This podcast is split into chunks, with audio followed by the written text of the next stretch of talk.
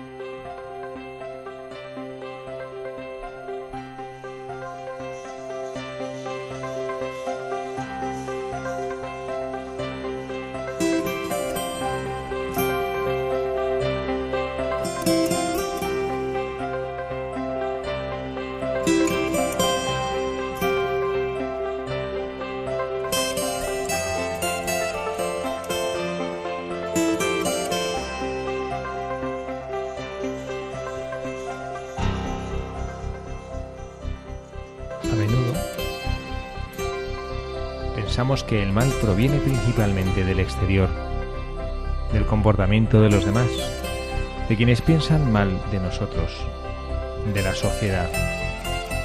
¿Cuántas veces culpamos a los demás, a la sociedad, al mundo, de todo lo que nos pasa? Siempre es culpa de los otros, es culpa de la gente, de los que gobiernan, de la mala suerte, etcétera. Parece que los problemas vienen siempre de fuera. Y pasamos el tiempo repartiendo culpas. Pero pasar el tiempo culpando a los demás es una pérdida de tiempo. Nos enojamos, nos amargamos y mantenemos a Dios fuera de nuestro corazón. Como esas personas del Evangelio que se quejan, se escandalizan, discuten y no acogen a Jesús. No se puede ser verdaderamente religioso en la queja, la queja envenena, te conduce a la ira, al resentimiento y a la tristeza, la del corazón, que cierra las puertas a Dios.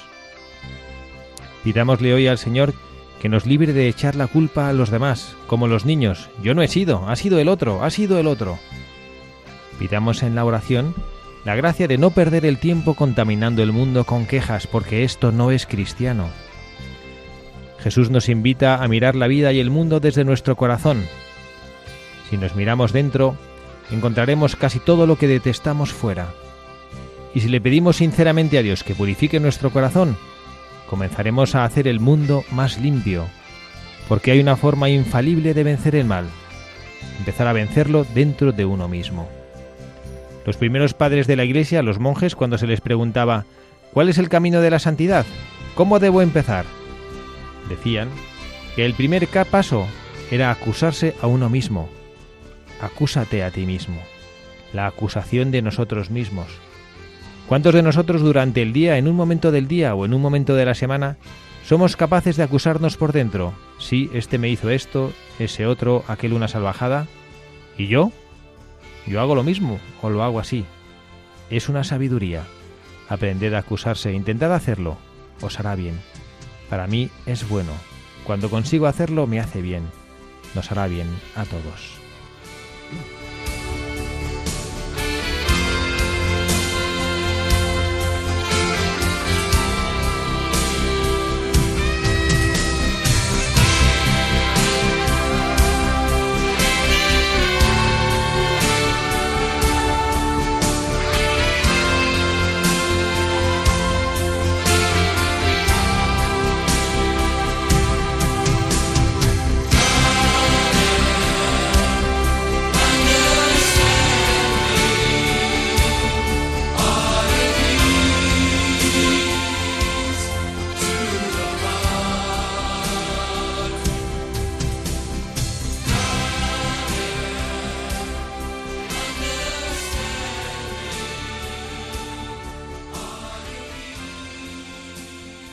Tardes, queridos amigos, buscadores de la verdad, en este nuevo programa, en esta tarde de sábado, junto a ustedes, en esta la radio de nuestra madre, Radio María, un nuevo programa de buscadores de la verdad, con quien les habla, el padre Javier Cereceda, en esta tarde acompañado con una persona especial para mí, muy querida, muy cercana y muy conocido de los micrófonos de Radio María, el padre Miguel Segura. Padre, muy buenas tardes. Muy buenas tardes, Padre Javier, y muy buenas tardes a todos los oyentes. Muchas gracias por haberme invitado a este programa de Buscadores de la Verdad. Bueno, gracias, Padre, y además esto es una compensación porque, bueno, también me ha tocado a mí participar de su programa Mirada al... De apóstol. Mirada de apóstol. Mirada Mirada de apóstol del iba- domingo. ahí. Iba a Sí, decir mirada al infinito, pero bueno, mirada de apóstol es también una mirada al infinito. ¿no? Y con mucho gusto, el Padre Miguel y yo, en este sábado de septiembre, donde ya parece que el calor ya nos empieza a dar un poquito de tregua y donde estamos súper a gusto aquí en este estudio del Paseo Lanceros, con la asistente Marta que nos ha atendido y nos ha cuidado también, como siempre, en esta casa. Y bueno, vamos a hacer este programa, como siempre, este espacio de reflexiones en voz alta, para ayudarles, acompañarles a descubrir estos valores, estas virtudes de nuestra vida cristiana, que no son tantísimos. Con el padre Miguel hablaba y le comentaba del programa, bueno, pues que no es que tengamos muchísimas virtudes cristianas de las que hablar, pero siempre es hermoso hablar de cómo el Señor se hace presente en nuestras vidas. Le recuerdo la dirección a la que nos pueden escribir. Eh, si es por correo electrónico, buscadores de la verdad arroba radiomaria.es y si nos quieren escribir tradicionalmente, mandar una carta, una postal, alguna tarjeta para comentar algo del programa, alguna sugerencia, lo pueden hacer al Paseo de Lanceros número 2, 28024 Madrid. Ponen en el destinatario Buscadores de la Verdad, la dirección Paseo de Lanceros 2, 28024 Madrid. Y bueno, vamos a hacer, hoy hemos, eh, como siempre en el editorial, leemos un texto del Santo Padre, lo hemos hecho de uno de los domingos últimos de agosto del Ángelus sobre el eh, del Papa, que nos hacía una reflexión sobre cómo tenemos que evitar la queja, cómo tenemos que evitar la queja y una de las mejores maneras, el Papa sí lo recomendaba, de evitar la queja es el, el mirarnos a nosotros mismos, darnos cuenta que también nosotros mismos tenemos muchas cosas de las cuales los demás podrían quejarse. Y esto en la idea de mostrar, eh, y hemos, yo he descubierto un personaje estupendo eh, para ser nuestro modelo hoy, nuestro buscador de la verdad de hoy. Lo descubrí, ahora no voy a decir quién es, lo, lo escucharemos en breve en cuanto, en cuanto escuchemos al, al buscador de, de la verdad de hoy, en la presentación que hacemos la biografía. Lo he descubierto en Lourdes, en Lourdes, en esta basílica, ¿cómo se llama? La basílica subterránea de Lourdes, que ahora no me acuerdo. Ay, no recuerdo el nombre, si es San Pío, bueno, no me acuerdo, perdón. Y en esa basílica, en las columnas, hay imágenes de santos. Y descubrí esta santa y digo, "Uy, esta santa no la conozco yo. Voy a, voy a investigar sobre ella y así lo hicimos. Y bueno, pues esta investigación ha dado, ha dado lugar a, bueno, pues a esta, a esta buscadora de la verdad de hoy que me parece que tiene una historia estupenda y que, bueno, pues que vamos a conocer hoy, vamos a escuchar hoy y vamos a aprender hoy.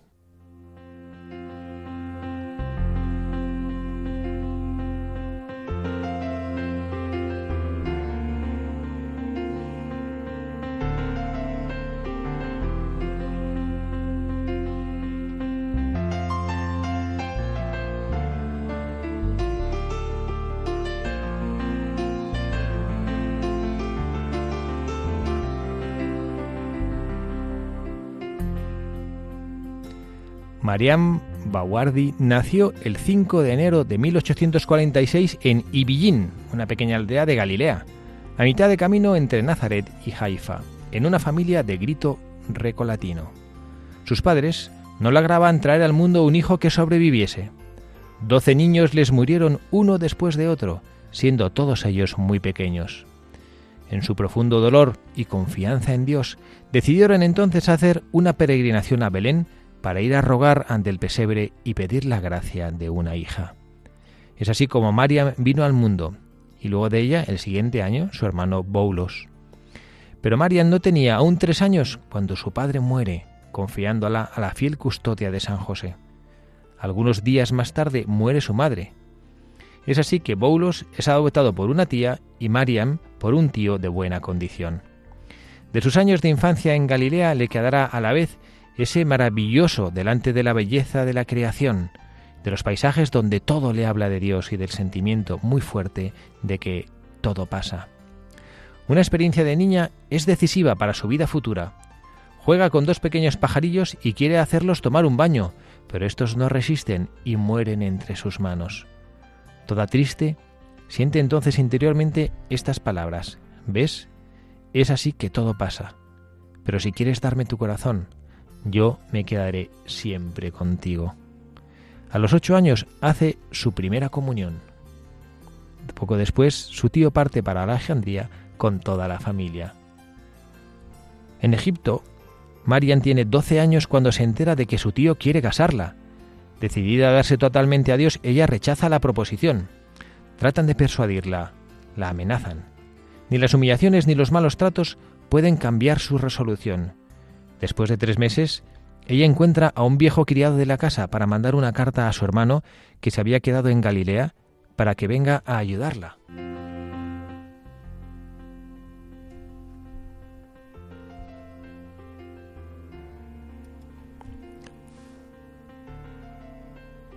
Escuchando la narración de sus sufrimientos, el criado, que era musulmán, la exhorta a dejar a los cristianos y abrazar su religión. Mariam rechaza. Encolerizado, el hombre saca su cimitarra y le corta la garganta, abandonándola luego en una callejuela oscura. Era el 8 de septiembre, pero su hora no había llegado todavía, y ella se despierta en una gruta cerca de una joven mujer que se parecía a una religiosa. Durante cuatro semanas esta señora la cuida, la nutre, la instruye, después de lo cual, al estar ya curada, aquella que más tarde dirá que es la Virgen María, la lleva a una iglesia y allí la deja. Desde ese día, Mariam irá de ciudad en ciudad, Alejandría, Jerusalén, Beirut, Marsella, como doméstica, eligiendo preferentemente las familias pobres, ayudándolas, pero dejándolas en cuanto se encuentra demasiado honrada. Así ella llegará a ser de manera del todo particular testigo de ese universo invisible, ese universo que nosotros creemos sin verlo y que ella ha experimentado de una manera muy fuerte. En 1865 Mariam se encuentra en Marsella. Entra en contacto con las hermanas de San José de la Aparición. Tiene 19 años, pero solo parece tener 12 o 13. Habla mal el francés y posee una salud frágil. De todos modos es admitida al noviciado y su alegría es enorme por poder entregarse de este modo a Dios. Siempre dispuesta para los trabajos más pesados, ella pasa la mayor parte de su tiempo lavando o en la cocina. Pero junto a dicha vida ordinaria, dos días por semana revive la pasión de Jesús, recibe los estigmas, que en su sencillez cree ser una enfermedad, y comienzan a manifestarse toda clase de gracias extraordinarias. Algunas hermanas quedan desconcertadas de ello, y al final de dos años de noviciado no es admitida a continuar en la congregación. Es así que un conjunto de circunstancias la orientan hacia el Carmelo de Po. Es recibida allí en junio de 1867. En medio de todas las pruebas que tendrá que atravesar, siempre encontrará amor y comprensión. Al ser nueva en la congregación, ingresa al noviciado, donde recibe el nombre de hermana María de Jesús crucificado. Insiste en ser admitida como hermana conversa, ya que se encontraba más a gusto en el servicio de los otros, teniendo por otro lado un gran problema para leer lo que conllevaba una gran dificultad para recitar convenientemente el oficio divino.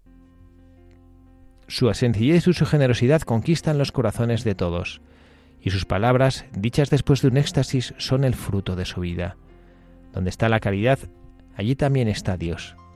Si pensáis en hacer el bien a vuestro hermano, Dios pensará en vosotros pero si hacéis un cielo para vuestros hermanos, ese cielo será para vosotros.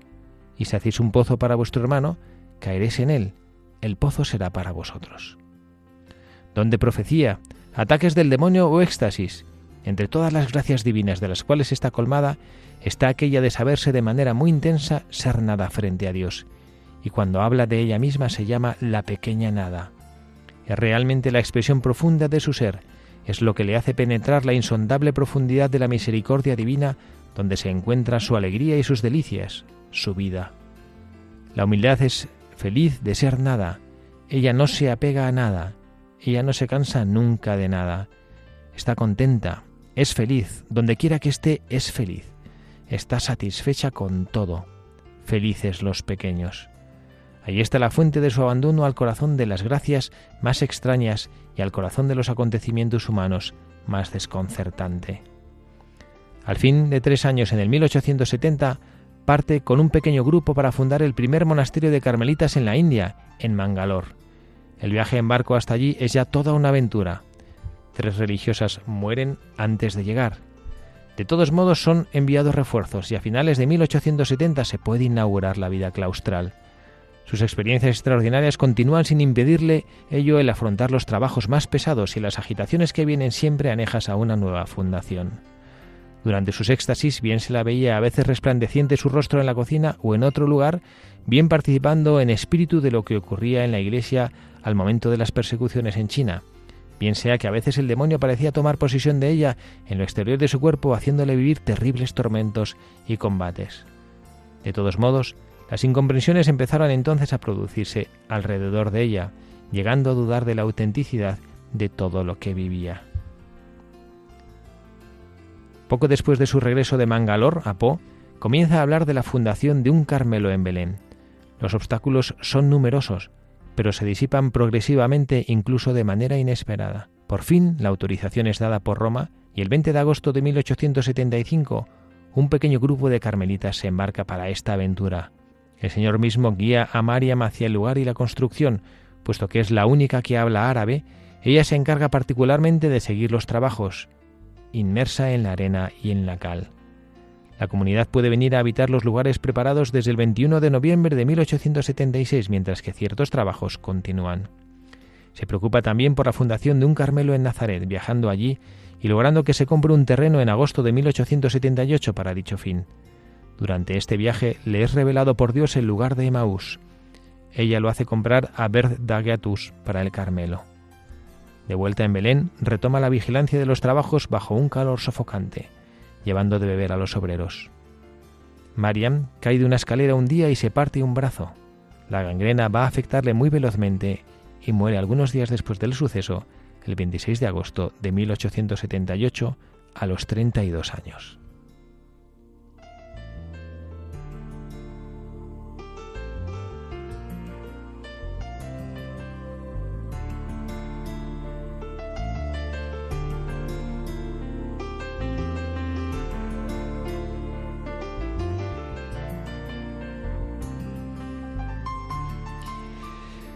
Bueno, Padre Miguel, ¿qué tal? ¿Qué le parece la vida de esta Carmelita? No sé si usted había oído hablar de ella alguna vez.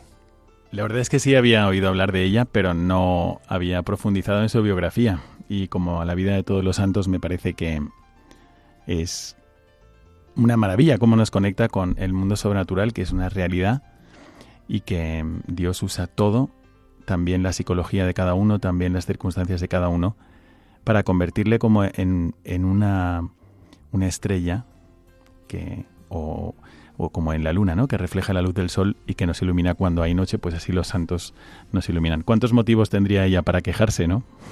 Después de haber leído al inicio el texto del Santo Padre, estaba pensando, realmente, muchas personas pensarían que tú, como niña, tengas que sufrir un ataque por defender la fe, qué injusto. Esto sería como para quejarse y sin embargo, ella no, no lo vivió así. O las incomprensiones, las persecuciones, las dudas sobre ella, todo ello, pues me parece que un santo siempre lo ve con los ojos de Dios. Sí.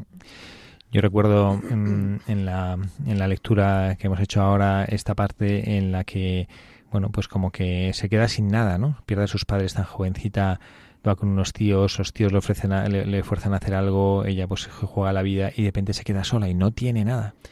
Y, ella es una mujer como que parece que consagra toda su vida a Dios y como si como bueno a lo mejor el mundo lo diría pues que esta pobre que tenía no tenía patrimonio no tenía familia no tenía dinero no tenía nada bueno pues nada como que es un desecho de la sociedad y se va a servir al Señor.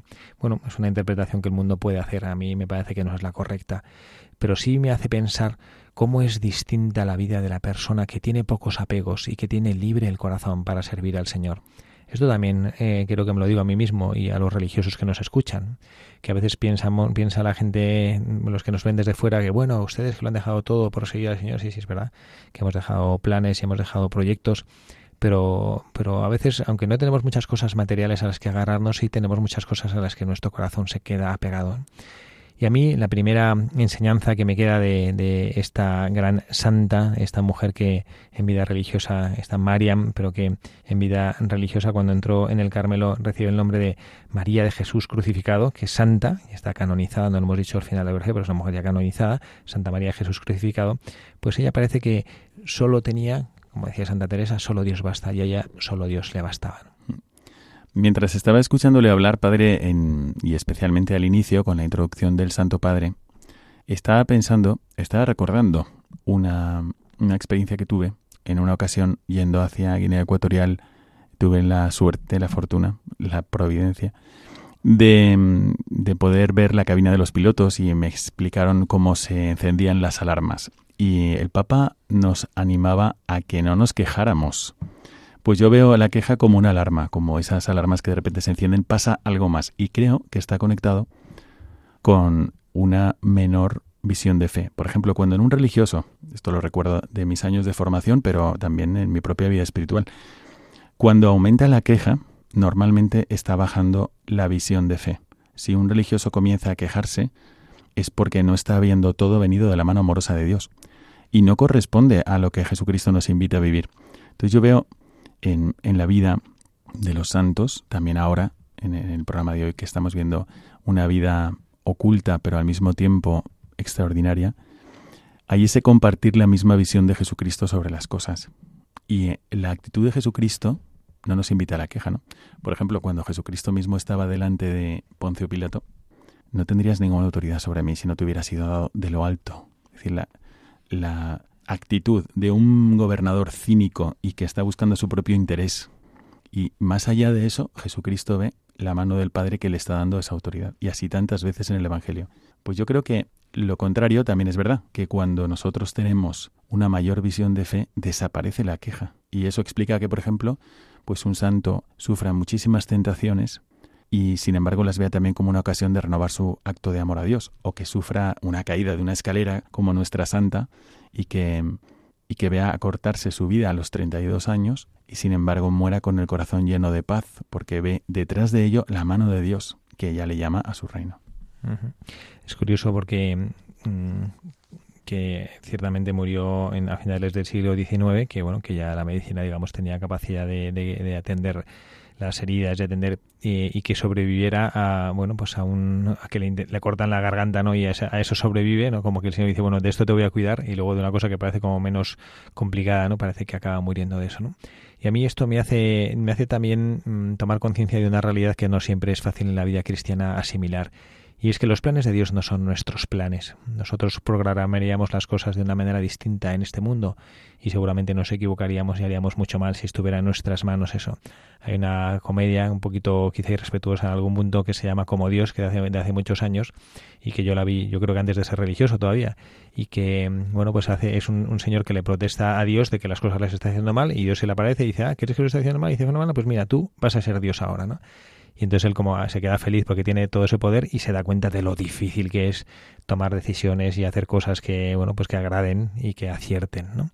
Y bueno, pues eh, esto creo que es una enseñanza que también eh, sabemos que en este programa de Buscadores de la Verdad hacemos esa tertulia tomando como pie la vida de un santo y bueno, viendo cosas que, que vivió y que nos ayuda a iluminar nuestra propia vida. Y creo que la primera cosa que la vida de, Santa María de Jesús crucificado nos, nos ayuda a, a comprender es que la, los planes del Señor no son nuestros planes y que hay que saber y entender que el Señor siempre acierta.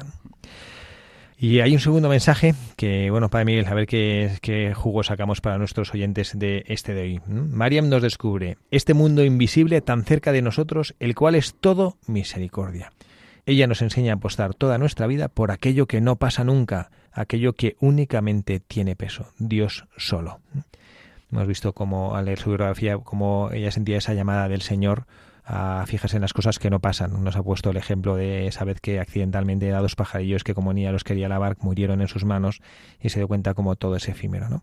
Pero ya ese darse cuenta de que todo es efímero incluye darse cuenta de la presencia del Señor en nuestra vida, ¿no? Y bueno, pues no sé, no sé, Padre Miguel, usted que tiene tantas experiencias eh, curiosas que a veces al Padre Miguel yo siempre le digo que a le pasa en un día lo que a mí en un año, ¿no? Esas eh, experiencias de encontrarse con, con estas personas que a lo mejor les, les falta entender esto, ¿no? De, que hay un mundo invisible cerca nuestro.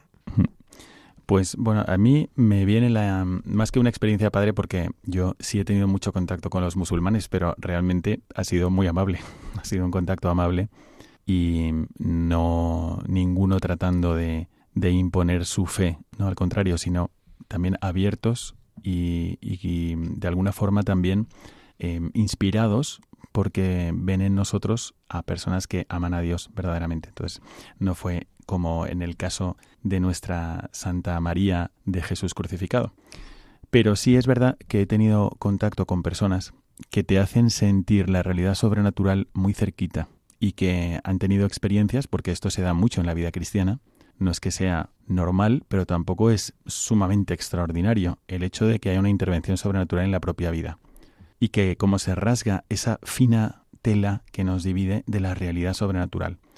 Lo hemos leído en muchas ocasiones, pero también me ha tocado tratar con personas que tienen ese, ese tipo de presencia de Dios en forma de una moción muy fuerte, en forma de una aparición, en forma de una locución, o también eh, en la misma historia de los santos, si uno se acuerda, por ejemplo, de la experiencia de San Juan Bosco, cuando muere su amigo Luigi y se le presenta el día que ha muerto, porque habían hecho ese pacto de que el primero que muriese se le pediría perdón, permiso a Dios para presentarse y decirle al otro si se había salvado o se había condenado. Y se presenta a su amigo Luigi y le dice, Bosco, Bosco, Bosco, me he salvado.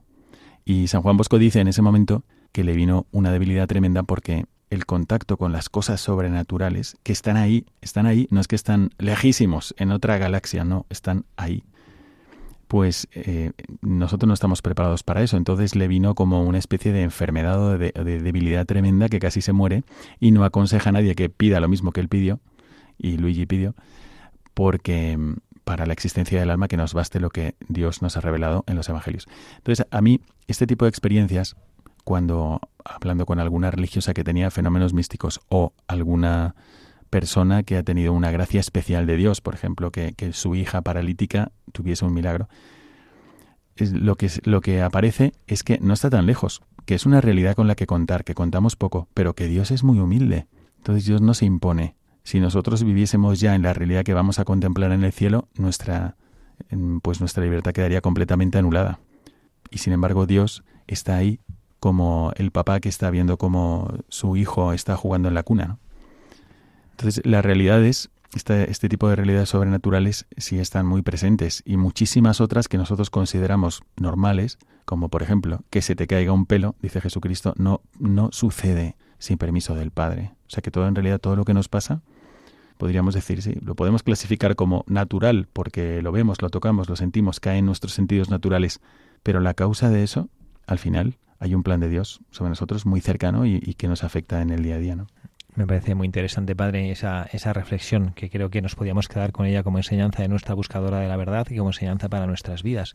El darnos cuenta que la santidad está ahí presente, que la santidad con mayúsculas, es decir, Dios nuestro Señor está ahí a nuestro lado, invisible, sabiendo que nuestro corazón yo también conozco esa historia de, que nos cuenta el Padre Miguel de, San Juan Bosco cuando se le aparece ese amigo suyo y esa reflexión que le hace de que nuestra alma no está preparada para contacto con lo sobrenatural. A veces nosotros le pedimos al Señor una, muestra, una señal, Señor, que estás ahí, ¿no?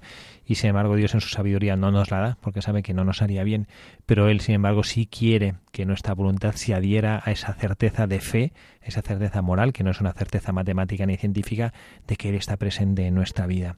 Esa seguridad, lo hemos dicho recientemente en alguno los programas que hemos hecho durante este verano en Radio María, en Buscadores de la Verdad, de que Jesucristo está en nuestra barca, que eso es lo que nos tiene que generar paz, que Jesucristo no nos promete que va a hacer que el mar esté siempre en calma, eso no nos lo promete, pero sí nos promete que va a estar a nuestro lado, de una manera invisible, de una manera a veces sensible, de una manera misteriosa, pero de una manera incontrastable, de una manera que no tiene que tener lugar a duda para nosotros, que Él está ahí siempre. Bueno, y nuestra santa así lo supo vivir, a pesar de todas estas dificultades. Hay otra enseñanza, eh, esta nuestra nuestra santa de hoy, eh, que nos ha Santa María de Jesús crucificado, nos ha, nos ha dejado varias enseñanzas que me gusta y que creo que viene muy eh, en línea, en buena, fenomenal con el magisterio del Papa Francisco, ¿no? cuando quiere que nosotros armemos lío. El otro día me ponía un padre, un sacerdote, un hermano nuestro legionario de Cristo, en, en estos días que hemos estado juntos en, en la convivencia de verano, un vídeo de un joven que es en el sentido literal descarado, o sea, que no tiene ninguna vergüenza y que pues es de estos que eh, tiene, tiene muchos seguidores en internet y que lo hace estupendamente eh, presentando bueno, pues una, una, forma de vivir cristiana, pone todo es positivo, todo son cosas buenas, sanas, nada de borracheras, ni de drogas, ni de sexo, ni de nada, ¿no? Sino todo, pues cosas positivas, se va de peregrinación, está en Santiago de Compostela, reza en la Santina, está con unos amigos, con 15 amigos cantando sanamente, jugando a la guitarra feliz, ¿no? Bueno, pues se graba un vídeo que está con el Papa Francisco y le dice así tal cual, eh, Santo Padre, ¿qué piensas de los jóvenes? Así, pum, así de, sopetón, ¿no? y el Papa Francisco que vamos que no que no rehuye a, estos a estos confrontaciones con los jóvenes le dice eh, que tiene miedo de los jóvenes aburridos dice de los jóvenes que no hacen ruido que no hacen lío los jóvenes que no hacen nada para cambiar el mundo. Bueno, esto creo que podemos aplicárnoslo, bueno, los jóvenes que lo escuchen en primera persona porque es a ellos a quien se lo dice, pero nos lo dice a todos. Y esta santa tiene algo en su vida, es llamada por algunos la patrona de la paz para Tierra Santa, y creo que ella, eh, en, esa, en esa historia personal que tiene, donde humanamente está en poquita cosa, nos invita a, a darnos cuenta que podemos dejarnos transfigurar por el Señor, como ella se dejó, a fin de convertirnos nosotros en artesanos de la transfiguración del mundo por la gracia de Dios. Creo que hay un gran riesgo para los cristianos de pensar que nosotros eh, no hacemos apostolado porque nosotros no tenemos talentos, no tenemos cualidades, no tenemos formación, no tenemos suficiente ideología para poder hablar de Dios. Es verdad que esto es una necesidad y es cierto que, es cierto que tenemos que conocer nuestra fe. Aquí Radio María lo hace, ya sabemos que Monseñor Munilla tiene ya desde hace años ese estupendo programa explicando el catecismo, porque es una necesidad para nosotros conocer nuestra fe. Pero también es cierto que no somos nosotros los que ayudamos a cambiar el mundo. Y esta pobre y sencilla mujer nos enseña con su sencillez, con ese tratar de servir, de ponerse como servidor en el mundo, que la gracia de Dios es la que transfigura el mundo, pero usándonos a nosotros como artesanos, como instrumentos. Además, a mí me parece que la, la, paz eh, de la que ella es patrona en Tierra Santa, o así se la llama, la patrona de la paz en Tierra Santa, es una consecuencia natural de estar muy unida a Dios. Y bueno, ella sí, puede ser que humanamente fuese poquita cosa, pero vaya historia, que te corten el cuello con una cimitarra y que te cure la Virgen. Y la Virgen, al, al acercarse a ella, cuando nosotros nos acercamos a la Virgen María, nos transmite también ese reflejo de Dios y el rebote que te queda en el alma después de tratar a Dios o tratar las cosas de Dios o tratar a la Madre de Dios es una grandísima paz. Entonces yo pienso que a veces uno desea la paz, deseamos el fruto. Yo quiero llegar allí, que todos estemos en paz, que haya paz en mi familia o que haya paz en mi país o que no haya un conflicto o que, en fin. Pero a veces no queremos el camino que lleva la paz. Y el camino que lleva a la paz es el de una gran unidad que viene por una estima de cada persona. Cuando tú estás unido a Dios, no puedes ser indiferente ante las demás personas. Las quieres, las estimas y, te sale, el amor de Dios sale a través de ti hacia esas personas. Y entonces vas más allá de cualquier persona que hayas puesto tú antes o que, más allá de cualquier barrera que hayas puesto tú o más allá de cualquier barrera que haya puesto otro entre tú y él. Cuando tú quieres a las personas, cuando las estimas, cuando las, las valoras a cada una, cuando son más importantes para ti que, que tú mismo para ti mismo, entonces se genera la paz.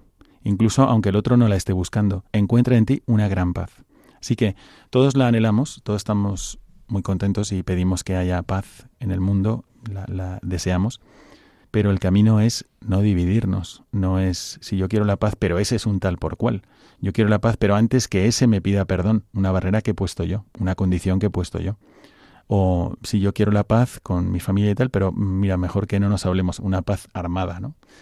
No, sino nosotros tenemos que, si nosotros queremos que haya paz, y así se lo podemos pedir a Santa María de Jesús crucificado, le podemos pedir también que nos ayude a no crear ninguna división, a ir más allá de cualquier división, a ir más allá de cualquier muro que hayamos puesto nosotros, y a estimar, buscar siempre lo bueno de los demás y así crear con esa actitud nuestra en nuestro entorno un pedazo de cielo.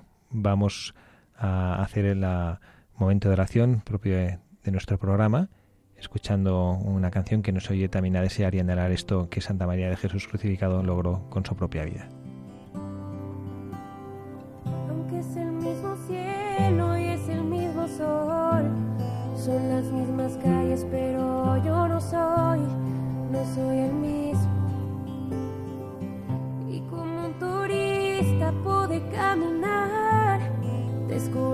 Cosas nuevas al andar, porque estás conmigo.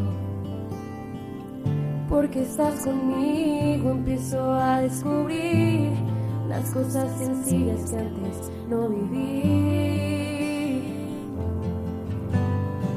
La voz del mar y las estrellas que hablan tanto de ti, la voz que grita en el silencio que me quieres aquí, cerca de ti. Beso tuyo en cada gota que me moja al andar, la luz que fluye en el sonido de un pequeño llorar, me haces vivir, me haces reír y respirar. Tu Señor nos haces vivir, nos haces respirar. Y respiramos aquí junto a nuestra Madre, Radio María, este programa este sábado, Buscadores de la Verdad, quienes habla el Padre Javier Cereceda, con el Padre Miguel Segura, que va a compartirnos una noticia que va a suceder en breve en Radio María. No solamente la compartimos para informar, sino también, como siempre, para rezar y para encomendar a nuestro hermano Monseñor José Antonio Satué, que hasta ahora era oficial de la Congregación para el Clero en la Santa Sede, es la congregación que ayuda al Santo Padre pues con todo lo que tiene que ver con los sacerdotes de todo el mundo, ha sido preconizado como obispo de Teruel y Albarracín y recibirá la consagración episcopal en la Eucaristía que se celebrará el sábado 18 de septiembre a las 11 horas, hora peninsular, en la Catedral de Teruel. ¿Y por qué digo que le vamos a encomendar? No solamente que vamos a informar de esto, sino que, pues, porque tenemos que pensar que todo obispo es sucesor de los apóstoles. Entonces tiene una grandísima misión y requiere de nuestras oraciones. Cuando nosotros leemos cualquier cosa que haya pasado con los apóstoles en el Evangelio, tenemos que pensar en nuestros obispos y tenemos que pensar en que tienen una gran misión y por lo tanto una gran responsabilidad y que cuentan con nuestras oraciones. Así que desde este programa así se las auguramos y se las pedimos a todos los oyentes por Monseñor José Antonio Satue. Muy bien, le deseamos un feliz ministerio y que pueda servir y encontrar en esa iglesia que peregrina en la diócesis de Turel y de Albarracín, eh, con los fieles que estarán ya deseando tener a su pastor, que encuentre la alegría en el, en el servicio a todas las almas encomendadas como buen pastor. Y bueno, pues ya en estos eh, últimos minutitos que nos quedan de, de, programa todavía queríamos sacar un poco más de jugo a esta gran buscadora de la verdad que la providencia nos ha regalado hoy, Santa María de Jesús crucificado, y hacer ver cómo estas almas que son nobles y sencillas son capaces de transparentar la grandeza, la belleza y la nobleza de Dios cuando no obstaculizan en nada el paso de la gracia por sus vidas. Ella era prácticamente analfabeta, ella estuvo el, en, cuando hizo los, la, la, fundación de aquel monasterio de Carmelo en Mangalore en la India, después tuvo un tiempo de volver a Po y, y ella que era prácticamente analfabeta, que tenía muy poca formación, por cierto que me, me recuerda el padre Miguel me contaba hablando de, de los de los chicos musulmanes con los que él a veces trabaja en la parroquia donde está en, en Santa Luisa María, Santa Luisa de María, que en Córdoba, que dice que hay uno de ellos que no sabe leer ni escribir, pero que habla cinco idiomas. ¿no? Así es, se llama Seku, de Senegal. Pues él, eh, bueno, hay personas así, ¿no? Que parece uno dice, no, este no sabe ni, ni leer ni escribir, pues ya el mundo le juzga como, ah, este es una, este es, no, no vale para nada, ¿no? Y pues no, ni mucho menos, ¿no? Y así era nuestra santa de hoy, ¿no? Y ella que no sabía apenas leer ni escribir, sin embargo, escribía poemía, o, o, si los escribía o los decía y sus hermanas los, los transcribían, poesías de una gran belleza, llenas de frescor, ¿no? Donde la creación entera, ella expresa cómo la creación entera canta a su creador. Hay una que tenemos aquí nosotros copiado, no, no, la, no la leemos entera porque es un poco larga, pero es, es muy hermosa, ¿no? Dice, ¿con qué puedo compararme, Señor? Con los pajaritos implumes en su nido. Si el padre y la madre no les dan su alimento, mueren de hambre. Así mi alma, Señor. Sin ti no tengo apoyo, no puedo vivir. ¿Con qué me compararé, Señor? Con un pequeño grano de trigo sepultado en tierra. Si el rocío no lo alimenta y el sol no lo calienta, el grano se marchita y muere. Pero si tú le regalas, con la dulzura del rocío y el calor de tu sol, de la pequeña semilla plena de linfa y de vigor, brotarán raíces y germinará un tallo fuerte en frutos abundantes. Bueno, y así sigue algunas estrofas más. ¿no? Y bueno, yo creo que esto nos hace ver la, belleza de un alma enamorada, y la belleza de un alma que simplemente es capaz de transparentar esa fuerza y esa belleza del Señor.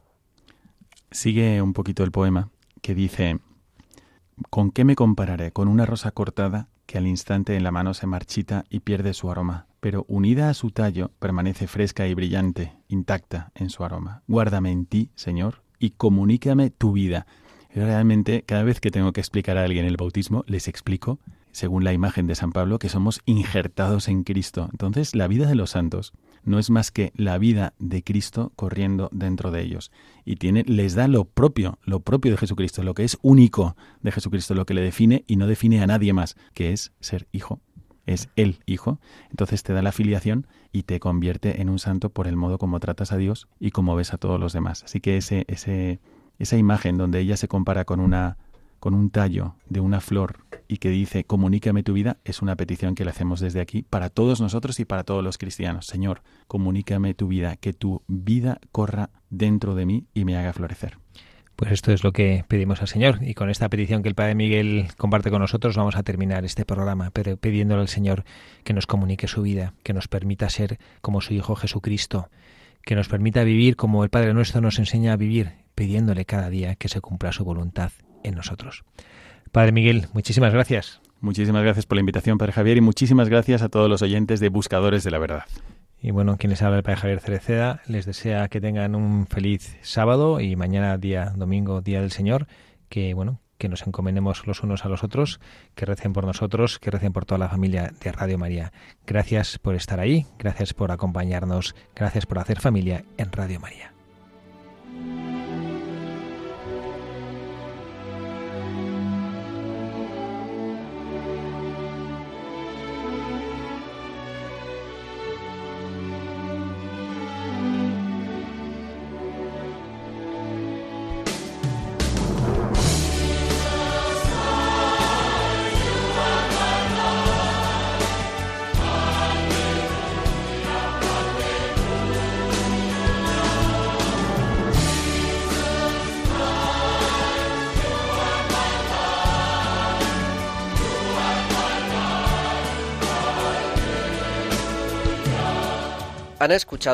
Buscadores de la Verdad con el padre Javier Cereceda.